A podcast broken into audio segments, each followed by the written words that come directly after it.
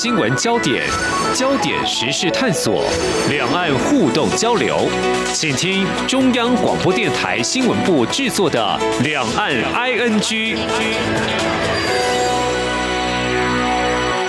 欢迎收听《两岸 ING》，我是宛如。今天是二月十七号，大年初六。对很多台湾的公司行号来说，今天是正式的开始上班的日子。不晓得大家这个年过得还好吗？那如果是中国大陆的朋友呢？哎，这有些地方的春节是时间更长一些哦，所以现在可能还是在过节当中。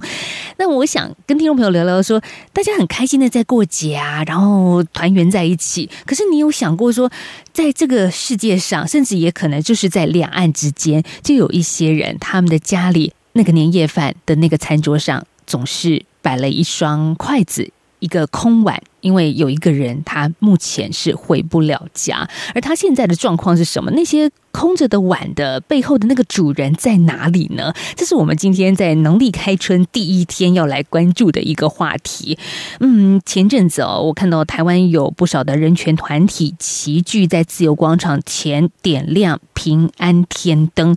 天灯。对台湾而言是很重要的一个祈福的象征，而这些人权团体呢，其实也借由这样的活动，让大家听听看看哪些人还没有办法平安的回到家。所以今天来谈这个话题，我们要连线访问到是国际特赦组织台湾分会的秘书长邱依林，依林你好。主持人好，各位听众朋友，大家好。好，听众朋友，在这个时候呢，我们先听一小段哦，这是国际特赦组织以及台湾诸多的人权团体在二月八号为目前仍然在中国受到关押、迫害甚至不人道对待的人权捍卫者进行的祈福口号。立即释放，平安健康，平安健康。依林，我看到不少的台湾人权团体一起聚集哦，也希望能够让大家更注意到，说其实，在年节的前后，有多少人没有办法回到家。现在是说网络声量，可是说实在的。这些人，你等一下我们会依序来介绍一下。你们所关注这些人，他们是没办法回到家的，甚至他们现在也不会知道外面有多少人在关注他们。对，这其实是维特组织所发起的一个呃春节前的一个现实的活动。那所以是希望全球各地的分会都共同响应的，那就是让说，哎，不管他们的家人，那甚至是中国政府本身，能够知道说，其实世界各地的人权组织仍然在关注的这些个案。那并没有忘记他们，那也期待中国政府应该要啊，尽速的释放他们。这样，其实台湾过去也走过这类似这样的一个白色恐怖啊、威权时期嘛。外面的家人，我们常有一种说法叫做“狱外之囚”，就是他们虽然不在狱监狱里头，但是在外头的日子也不是好过的。对，所以其实像过去在党外时期，或者是像就戒严时期的时候。呃，早期的一些我知道，像呃，国内的人权组织，甚至也有是会去对这受害者的家属，可能会啊，就是会定期去探视他们啊，甚至会给一些就是非常微薄的慰问金，那来协助他们的生活，至少可以有一些好转等等的。的确，就是如你所说的，就是家属他们所承受的痛苦，虽然他们没有被囚禁在监狱里面，但是没有办法理解到底为什么，就是到底是什么原因，然后他们对对对，就是找不出一个合理的解释的理由来去接受说，为什么他的家人就这样莫名其妙就失踪了就消失了。是，所以我们今天要来关注是在中国大陆遭到关押的人权工作者。嗯，这些人权工作者，我们当然没有办法。亲自到中国去去做声援，我们在台湾希望隔海能够给他们更多的温暖跟力量，而且当然，我觉得更是在台湾我们民主自由的地方责无旁贷的一件事情哦。所以，呃，在接下来，我想请依林再稍微详细聊聊，说今年过年期间，你们选出了十三件目前仍然在中国受到压迫、监禁甚至不人道对待的人权捍卫者的个案，这十三个个案，你们是。怎么选的呢？其实，因为总部当时发起这个行动的时候，他们只挑了十个个案，那基本上都是中国的维权人士或者是维权律师等等。后来是这个台湾分会自己在举办这样的一个行动的时候，我们主要也考虑到说，哎，其实我们台湾自己本身，比如说李明哲先生，那他是他是一位台湾人，嗯，但是他也被关押在中国的监狱里面。那这这些这个人是也是过去国际特赦组织有声援过的个案，所以我们就也把他纳入我们就是增加为第十一个个案。那另外像达西文社，主要是因为其实，在台湾也有不少的流亡的西藏人士，那所以就说，哎，刚好达西文社其实在。过年前不就是几天才刚刚获得释放？那才过去，扎西文社也一直以来都是国际社会所是关注的一个对象。就虽然他获释，但其实大家还是非常的担心，就是说，因为有不少的呃，不管是维权律师或者是维权人士，他们在获释之后，可能还是长期的被监控啊，或者是呃骚扰等等的，所以也借此去呼吁，就是说啊，应该要。啊，就停止，就是对于这些已经被释放的人的任何的骚扰跟监控的这些行为，这样子。那另外新增的，我们这边新增的一个个案，就是针对十二港人。那主要就是因为他们目前也是被，就是被送到这个中国去面临审判嘛。那他们是因为搭船想要离开嘛？那想要来到台湾，但是后来就被被中国逮到了。那他们所面临的审判，其实就是非常多人都会认为说，就是所谓的公平审判可能是不存在的，那甚至有可能会面临酷刑的风险。所以，就是除了原本的国际特赦组织所发起的十个个案之外，我们就又另外新增了这三个个案，这样。嗯，国际特赦组织的个案选择是像中国的公民记者，还有维权律师。嗯，对。那台湾这边，我们在南瓜了三位啊。那刚刚其实我们再比较详细来谈一下李明。明哲，他是台湾的 NGO 非政府工作者，那曾经在呃中国的通讯软体上发表对中国政治体制的看法，因为这些言论。啊，李明哲在二零一七年三月前往中国旅行的时候遭到秘密拘捕之后，其实好长一段时间，将近半年的时间，他家里头人都没有办法跟他联系。听众朋友，您可以想象得到吗？如果你家里的人出去玩，然后结果呢说好十天后回家，结果完全断了音讯，然后大家的这个社群媒体也没看到你做任何的发言，你就这样子消失不见了，这度日如年呐，这个感觉是多么的煎熬。那当然，这个之后呢？也提出了非常非常多的一个救援行动跟呼吁啊！我们也看到，在二零一七年的十一月的时候。李明哲的太太李静瑜才可以到湖南中级人民法院当中再次见到李明哲。他被判颠覆国家政权罪是五年有期徒刑。其实国际特赦组织台湾分会这边就说，呃，从二零一七年到现在，这个台湾人被关押也要届满四周年了。对，哇！但是事实上。因为他的那个被逮捕以及关押的那个时间，就是我们说有很长一段时间，其实他是一个强迫失踪的状态，就是没有人知道他被关在哪里，所以他的那个刑期的计算起算点是什么时候？对，因为照理来说，这个已经第四年的这个时间点，其实也很重要，就是说中国其实应该要。出来讲清楚，到底就是他们到底还要关这个台湾的公民要关多久？我想这件事情其实应该是台湾，就是我们在经历戒严，然后到解严之后，大概已经很少有人会有这样的一个经验，就是说，哎，你的家人竟然会莫名其妙的被失踪，对，然后音信全无。那即使到了。呃，他后来有正式的被判刑，然后有开始可以这个家属过去探视。可是像从去年开始，因为疫情的关系，所以其实整个探视又全部中断了。那再加上他其实呃，中国建议也不让他对外打。亲情电话，或者是写任何一封书信出来，是只针对他吗？我是说，只针对人权工作者，就是像李明哲这样的人。如果是一般的囚犯，是可以有打亲情电话跟写信的对他们自己的监狱法里面自己有赋予啊，就是囚犯这样的一个权利，但唯独李明哲。至今，我们仍然没有看到任何再次对家属做任何的开放。那甚至连电话这件事情，也是从过去二零一七年一直到现在二零二一年一直以来，都是遭到禁止的，根本就不允许他对外打电话。李明哲事件过后，我听到非常多的呃一些呃人权工作或关注者的一些心声，就是说我真的不太敢再去中国，就是很怕变成李明哲第二。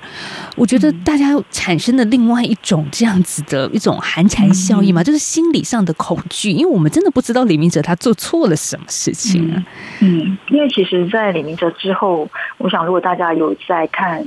两岸的新闻的话，应该也有看到，其实不是只有就李明哲并不是最后一个人啊，其实在那之后也还有其他的台湾人，其实进到中国之后就被长就是失踪，然后来就是又被起诉，那其实那个罪名都很类似，就是颠覆国家政权啊等等一些国家安全的罪名。那但是实际上这些人其实从从事的工作跟人权可能一点关系都没有，那他甚至可能是两岸什么交流协会的，就是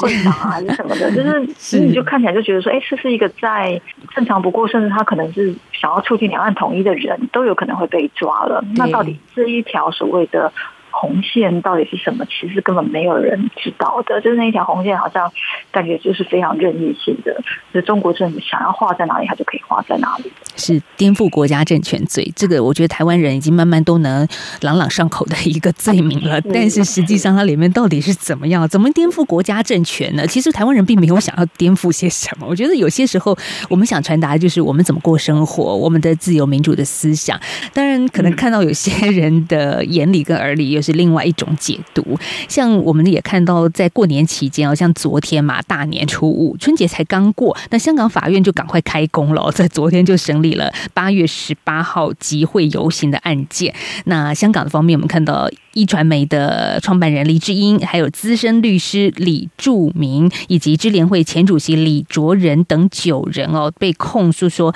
组织未经批准集结，以及明知而参与未批准的集结罪名。嗯，当然很多人就说啊，这其实就是反送中事件之后。香港政府一连串的秋后算账事件吧，谈这个呢？又为什么？因为其实很多人可能到今天才苏醒，因为大家都在快乐的过年哈今天二月十七号正式的开工，但是这段时间。他们是这么过的，他们被判罪，被关入大牢，无法跟家人通讯，就连除夕前后呢，也无法打个电话，或者是有一些任何的接触。所以，国际特赦组织台湾分会这边办了一个天灯祈福的活动，就是希望说，嗯，如果大家在开心快乐过年的时候，是不是也能够去想一想，其实还有一群像这样的人，他们是怎么样过年的？好，我们这时候先休息一下，稍后我们。再回到今天的两岸 ING 节目，访问到的是国际特赦组织台湾分会秘书长邱依玲。我是指挥中心医疗应变组副组长罗义军。指挥中心根据疫调评估，公布个案公共场所活动地点。如果您曾出入个案相关活动地点，请自主健康管理。期间如出现发烧、咳嗽等症状，请佩戴医用口罩，尽速至指定社区裁检院所就医。您可至机关书网站或拨一九二二专线查询裁检院所。自主健康管理期间，请避免出入公共场所，外出请戴口罩。有政府，请安心。资讯由机关署提供。嘟嘟嘟嘟嘟嘟一起听最有 feel 的台湾之音。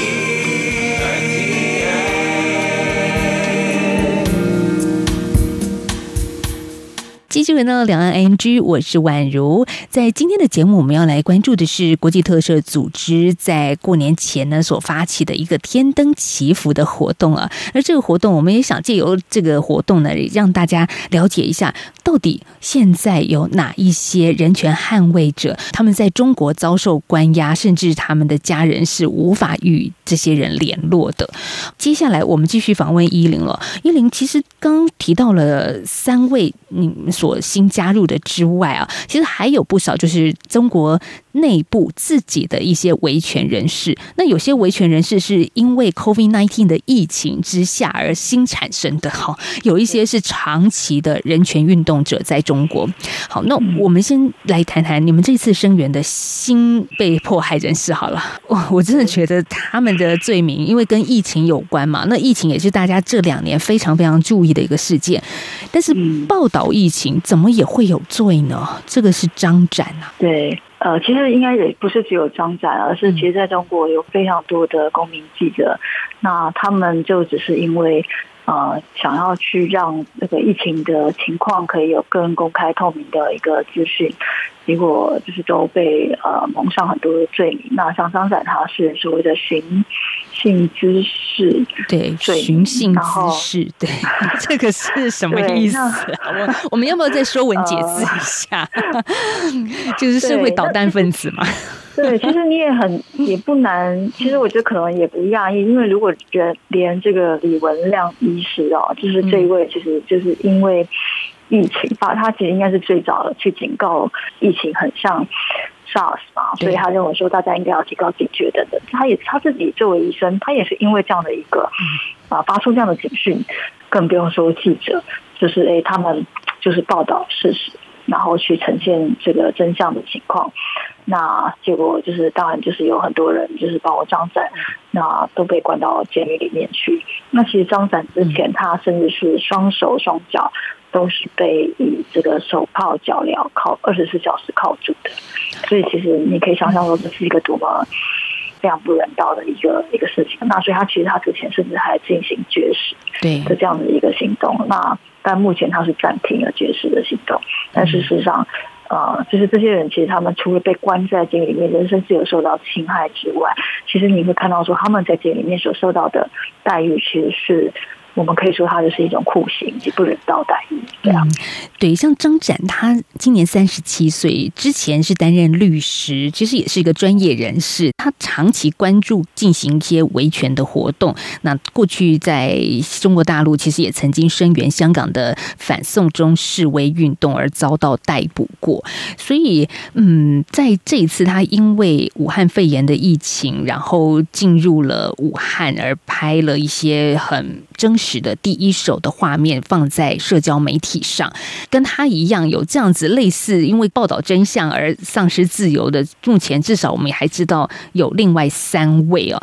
所以他们到底犯了什么样的重罪？像依林刚刚所说的，得就是接受像这样子的不人道的对待。你很难理解，就是说为什么这样的一个报道事实的事情是一个犯罪的行为。那当然，其实像呃有非常多的这些记者被关押的情况，之前其实像国际的记者组织，他们也有针对，就是特别是在疫情期间，其实有不少的记者被关押这个事情，也有也有发出过呼吁，因为这个其实也是侵害到所谓的新闻自由、采访自由等等的这样的一个问题。对。是，但说实在的，你不报道真相，掩盖真实，才是真的对这个社会是有所伤害的。其实，在台湾，我们报道真实会造成的是什么呢？就是给政府压力，给政府压力，再来就是政府要好好做事嘛，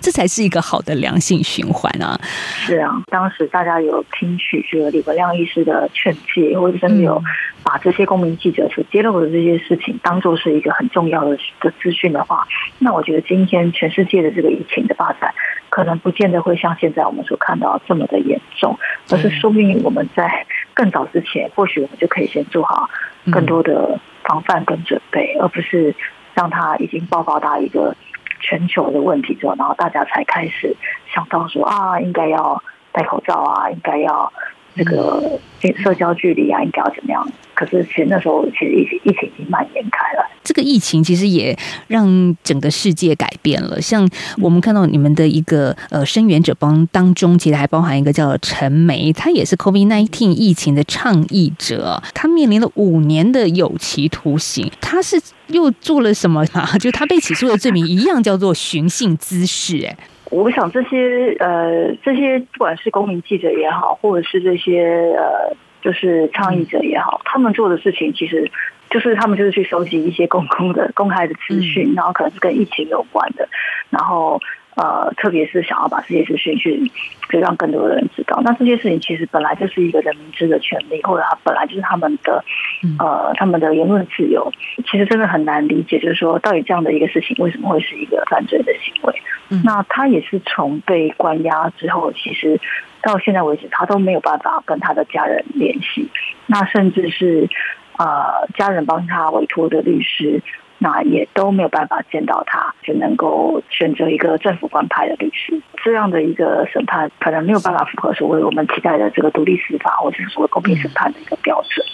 另外就是说，这个对外无法联系呃家人跟律师的这个情况，也都会让人觉得说，那他目前的情况到底怎么样？他有没有遭受到酷刑，会不会人道待遇等等这些问题，其实就是都没有人可以知道。一直谈到律师啊，一直觉得说，其实律师应该是维护司法正义的一个重要的角色哦。但是不少的律师也包含在你们这一次的声援名单当中啊。这是律师自己其实都身陷令吾，甚至有可能遭到酷刑对待啊。是像呃，其实包括余文生律师、丁家喜律师，那甚至许志勇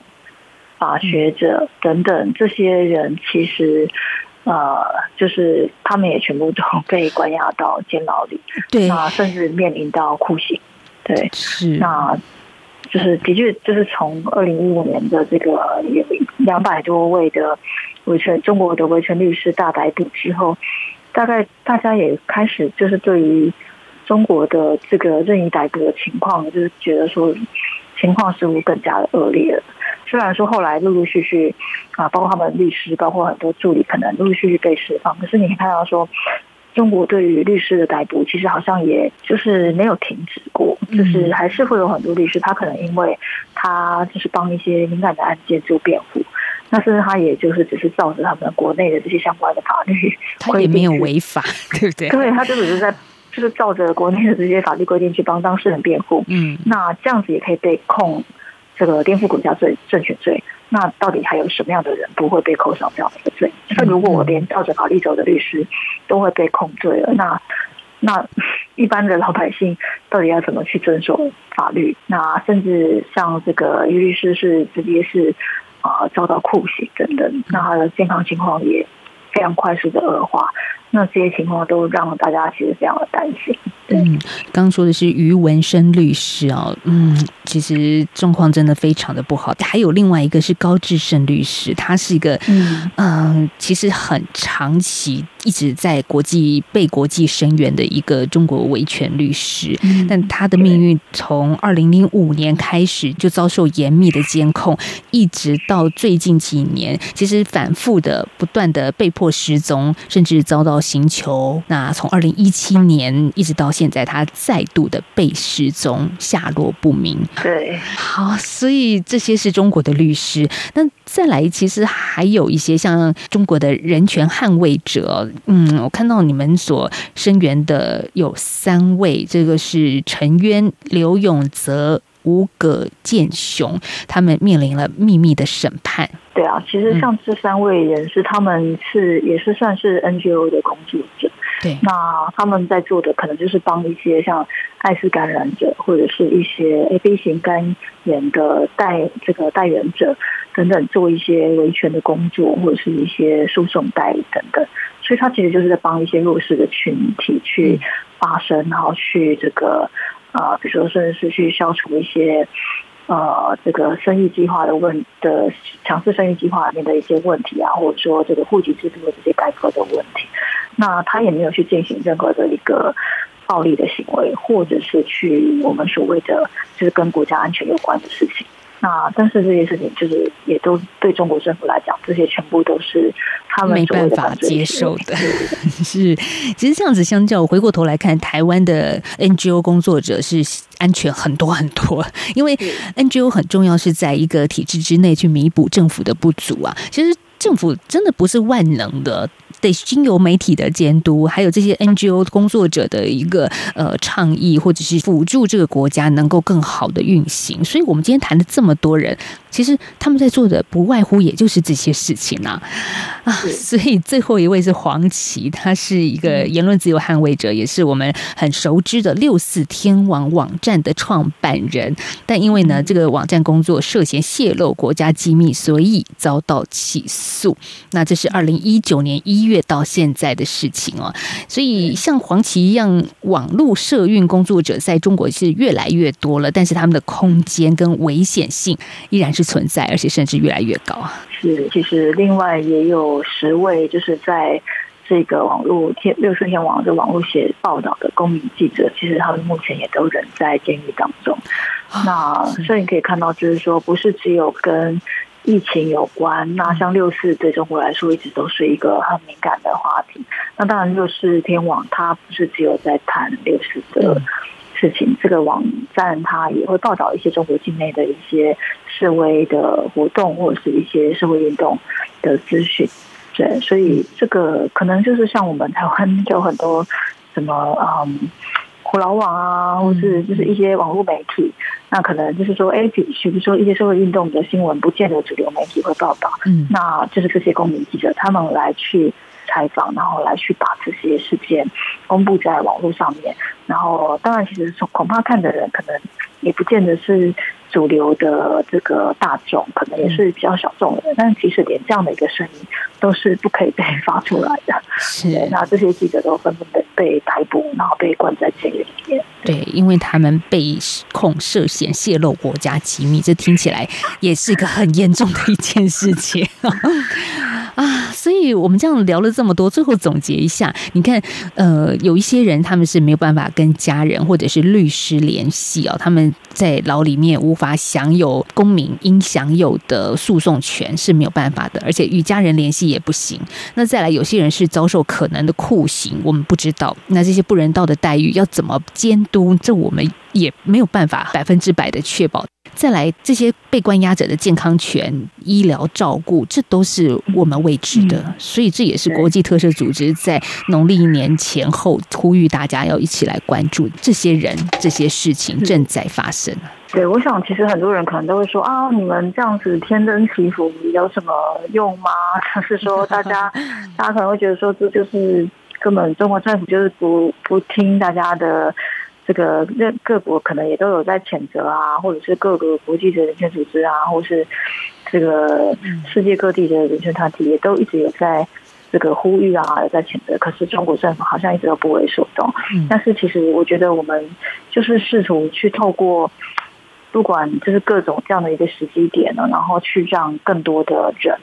就可能你在这个时间点你看到这样的一个事情，那你愿意花更多的时间来去了解，那甚至是再把这样的一个资讯传播，让更多的人知道。那我们是相信说，有更多的人来理解这件事情，而且可以形成一股更大的压力。那这样的一个人民的力量，其实对于中国政府来讲，才是一个啊真正呃巨大的一个。嗯，压力就是可能只有单一的呃政府的元首或单一的这个国际组织去对他呼吁，可能并不见得他不见得会想要甩，就是我们哦。但是如果今天有成千上万全世界各国的人都对于中国这样的一个任意逮捕，然后甚至是酷刑不人道的待遇的事情都表示谴责，甚至都呼吁更多的人来关心。那我觉得这样的一个国际压力，这个是我们所期待可以看到的，对啊。那也希望说这样的一个压力可以真的造成一些效果。是，我们也看到，在二月初的时候，国际特赦组织也首度发布一个全球专案哦，来对抗各地扩大打压人权的情况。其实这个世界各地都有，大家会说这每天都在发生嘛？可是如果他就在我们旁边，如果就是我们家隔壁的邻居，你能够不关心，你能够视而不见，平行时空嘛？有时候会有这种感觉。嗯，因为其实刚好也是因为我们所使用的语言是中文，那我觉得。一般来说，可能其他国家的呃，就是关心这样的事情的人，他他看不懂中文，或者他没有办法使用中文，那其他对中国的影响力来讲，可能又稍微再弱一点，或者说他对中国到底发生什么事情，他可能要去做所谓的再次的确认，可能也比较有困难。可是其实，当我们其实是可以读得懂中文，甚至我们也可以用中文去跟其他人沟通的时候，那我觉得其实我们可以扮演的角色其实是更重。重要的，那那个影响力也是更大的。对，嗯，好，我们在今天节目访问到是国际特赦组织台湾分会秘书长邱依林。那我们知道，国际特赦组织在我们如果说海峡两岸哈，就是台湾有，香港有，那中国内部 没有，目前为止没有办法设立。对，那其实像 香港的办公室，目前当然也因为国安法的实施，其实都还在。评估以及在，就是说，到底大家继续待在香港，到底那个安全性以及有没有风险等等这些事情，大家都不断的在做评估。是，所以台湾真的就是两岸三地。当中的最前沿，哈，我们在最前线，而且懂得是相同的语言、相同的文化，大家一起过着相同的农历年。但这个相同，是不是里面也看到了很多很多的不同所在？好，我们今天谢谢依林跟我们的连线了，在春节后的第一天，谢谢依林，也希望大家一起来关注。谢谢依林，谢谢。谢谢宛如，拜拜。好，也谢谢听众朋友的收听哦，我们明天再聊，拜拜。